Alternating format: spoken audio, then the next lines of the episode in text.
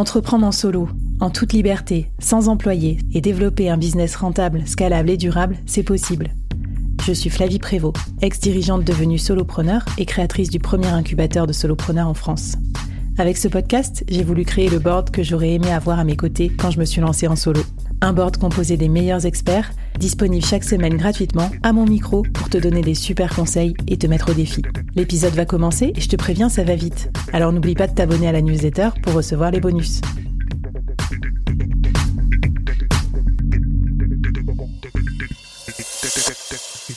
On voit que tu as vraiment une approche, euh, c'est ça qui m'intéresse dans ton, dans ton approche, très euh, structurante en fait de ton métier de freelance quoi. Tu te dis pas juste je vends mon temps. Non non tu une vraie boîte. Tu m'as dit moi je fais du boutique consulting. Déjà je trouve ça incroyable. C'est-à-dire que tu tu conceptualisé un principe de, boîte de conseil, mais pas lambda, quoi, un peu premium et tout. Donc, tu réfléchis à tout ça pour toi et je trouve ça hyper bien. Et donc, dans ta logique de, gestion d'un vrai solo business, tu t'es dit, faut que je fasse des partenariats euh, parce que je suis toute seule, donc il faut que je noue des bons partenariats. Raconte-moi comment tu les crées, qu'est-ce que ça t'apporte, donne-moi des exemples là-dessus. Alors ça, c'est peut-être aussi un, truc qu'on a, qu'on a abordé un peu en off, c'est le côté... Euh, comment euh, comment je prospecte. Quand j'étais euh, commercial ou quand j'étais euh, salarié, j'ai toujours toujours valorisé la prospection à travers mon réseau. Déjà, je crois absolument pas au call calling, je crois au warm calling. Et pour faire du warm calling, en fait, il faut vraiment travailler son réseau. Euh, donc les premiers, les premières choses que je recommande à tout le monde, c'est aller voir euh, les événements meet-up locaux euh, qui sont dans votre area of expertise. Tu vois, là, je parlais avec quelqu'un qui, travaille beaucoup avec les DRH. Je dis, mets-toi dans tous les meet-up DRH, mets-toi dans, dans la data, mets-toi dans tous les meet-up de data. Si tu peux te permettre d'aller à Londres ou etc. et d'expenser ce, trip, fais-le et vas-y. Et c'est pas forcément les grosses conférences qui sont Mm. ça peut être les plus petites, et c'est pour ça que j'aime beaucoup Meetup. Euh, D'ailleurs, attends, je renforce ce que tu viens de dire, parce que ça peut paraître euh, absurde, mais moi, ça m'a aidé hein, pour le board, parce que je suis allée à des trucs locaux à Nantes, je rencontre les chargés de partenariat des grosses boîtes avec qui après je veux bosser, et en fait, du coup, bah, on s'entend bien, et ils se disent, euh, bah après quand je les recontacte, ils disent attends mais Flavie du board, faut absolument qu'on bosse avec elle, euh, ça fit. Donc c'est très important et à ne pas négliger effectivement, même si moi je suis très virtuelle, j'aime beaucoup aussi euh, ce que tu viens de dire et je pense qu'il y a de la confiance qui se crée à ce moment-là. Alors c'est intéressant ce que tu dis quand tu dis je suis très virtuelle. Il y a plein d'événements qui sont encore virtuels. Tu peux bien aller sur un webinaire. Combien de fois en fait je me suis amusée, j'avais des gens qui, moi j'étais speaker par exemple, commentaient commentaient dans le chat et je leur répondais et on crée ils créaient un lien avec moi parce que parce qu'ils commentaient, tu vois.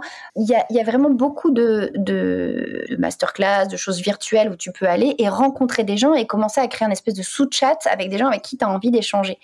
La première chose à savoir, c'est que n'importe quel partenariat, il faut être prêt à donner d'abord toujours donner, donner, donner. Et donc, je vais commencer par te dire que la première chose que j'ai fait quand j'ai monté euh, Hypercute First en, avril 2020, c'est que je me suis inscrite à tous les accélérateurs. Des fois, en fait, même en étant, en donnant ton temps gratuitement, il faut encore monter la sur ton, sur, ton expertise.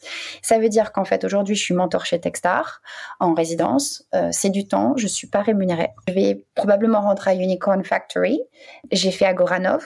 J'ai fait la BPI. Euh, j'ai quelqu'un qui me dit, moi, j'en ai marre. Le give forward, j'ai jamais rien en retour. Et en fait, la première chose que je lui dis, c'est si tu attends que ce que tu donnes revienne de la personne à qui tu as donné, ça ne marchera jamais. On ne sais jamais par où ça arrive. Et si je te racontais parfois là, j'ai quelqu'un euh, qui m'écoute.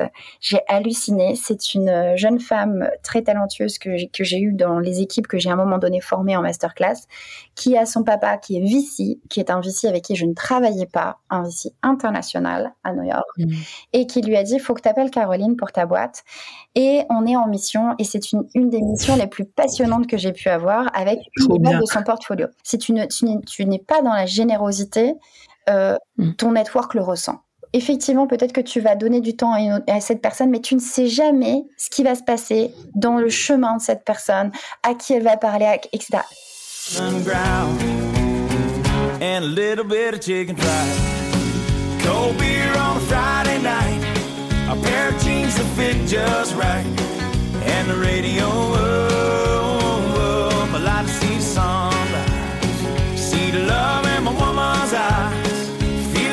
of a precious child and no mother's love.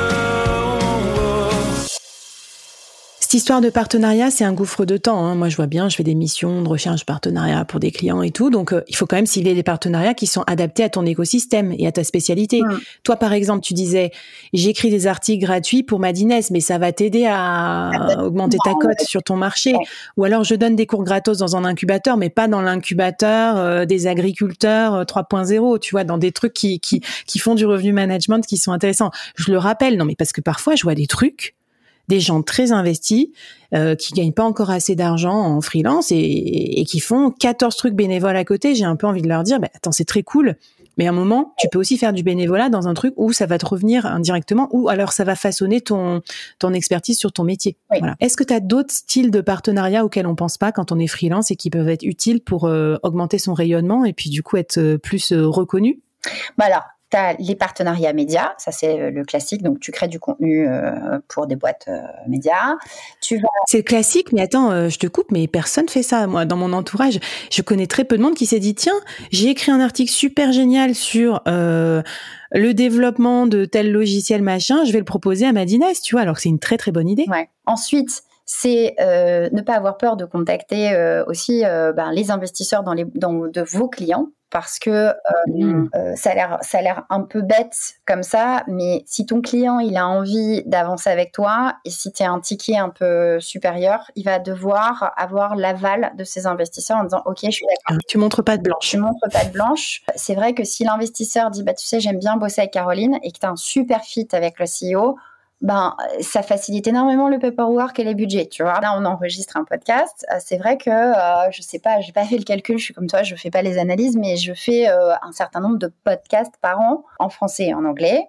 Euh, On hmm. parlait des choses qui propulsent. Tu vois, quand Jen, quand Jen Allen m'a dit J'adore l'article que tu as écrit sur la négociation, j'ai une série de négociations, faisons un podcast ensemble. C'est un podcast aux États-Unis, donc qui a une audience euh, significative, j'ai vu directement l'impact sur euh, les ventes du livre, tu vois.